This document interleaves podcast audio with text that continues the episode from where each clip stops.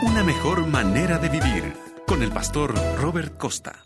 Leo en Proverbios capítulo 23, versículo 7, lo que dijo el sabio, porque cuál es su pensamiento en su corazón, tal es él. La historia cuenta de John Hunter, el famoso cirujano del siglo XVIII, que sufría de agudos ataques de angina de pecho. Sus continuas explosiones de ira agravaban más su situación, pero en vez de tratar de resolver el problema, solo se lamentaba diciendo, mi vida está a merced de cualquier bribón que escoja enfurecerme. Y de hecho un día ocurrió. Uno de sus colegas del Hospital San Jorge de Londres encendió la chispa de su ira. Y tras discutir ambos acaloradamente, el doctor Hunter se retiró de la reunión enfurecido y cayó muerto en la siguiente habitación a la que entró. Confucio dijo, el hombre airado está siempre lleno de veneno. Y sabe, su declaración encierra una verdad fisiológica, porque el espíritu airado, amargado e implacable, produce sustancias químicas nocivas para la salud. ¿Cómo podemos tratar la ira? Pregunto, ¿hay en las escrituras pautas específicas que podrían ayudarnos a sobreponernos a la ira que sentimos? Sí.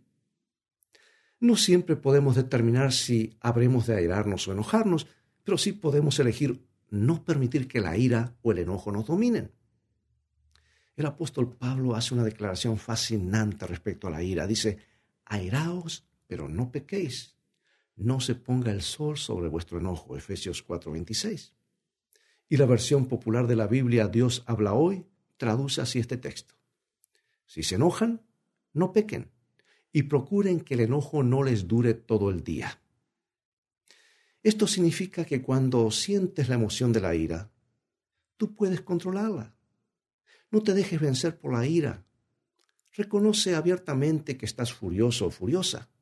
Díselo a Dios con toda franqueza y entrégale a Él tu ira.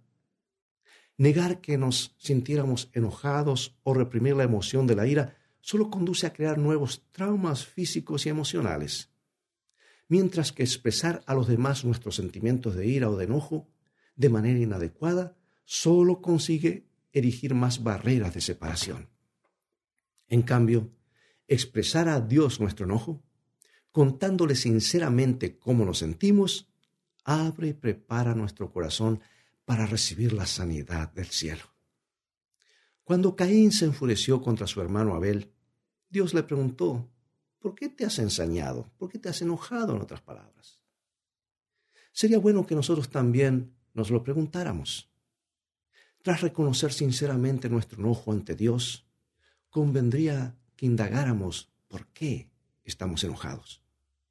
Una vez identificado el motivo de nuestro enojo, el apóstol nos insta a tratar de resolverlo cuanto antes. Si no tratamos nuestra ira rápidamente, el diablo la usará para controlarnos. Amigo y amiga, cuando sientas el enojo crecer dentro de ti, preséntaselo a Dios. Pídele que te revele la causa de tu ira. Confiésala a Él. De ser necesario, dirígete a la persona que motiva tu enojo y procura arreglar las cosas. Recuerda que la ira no es tu amiga.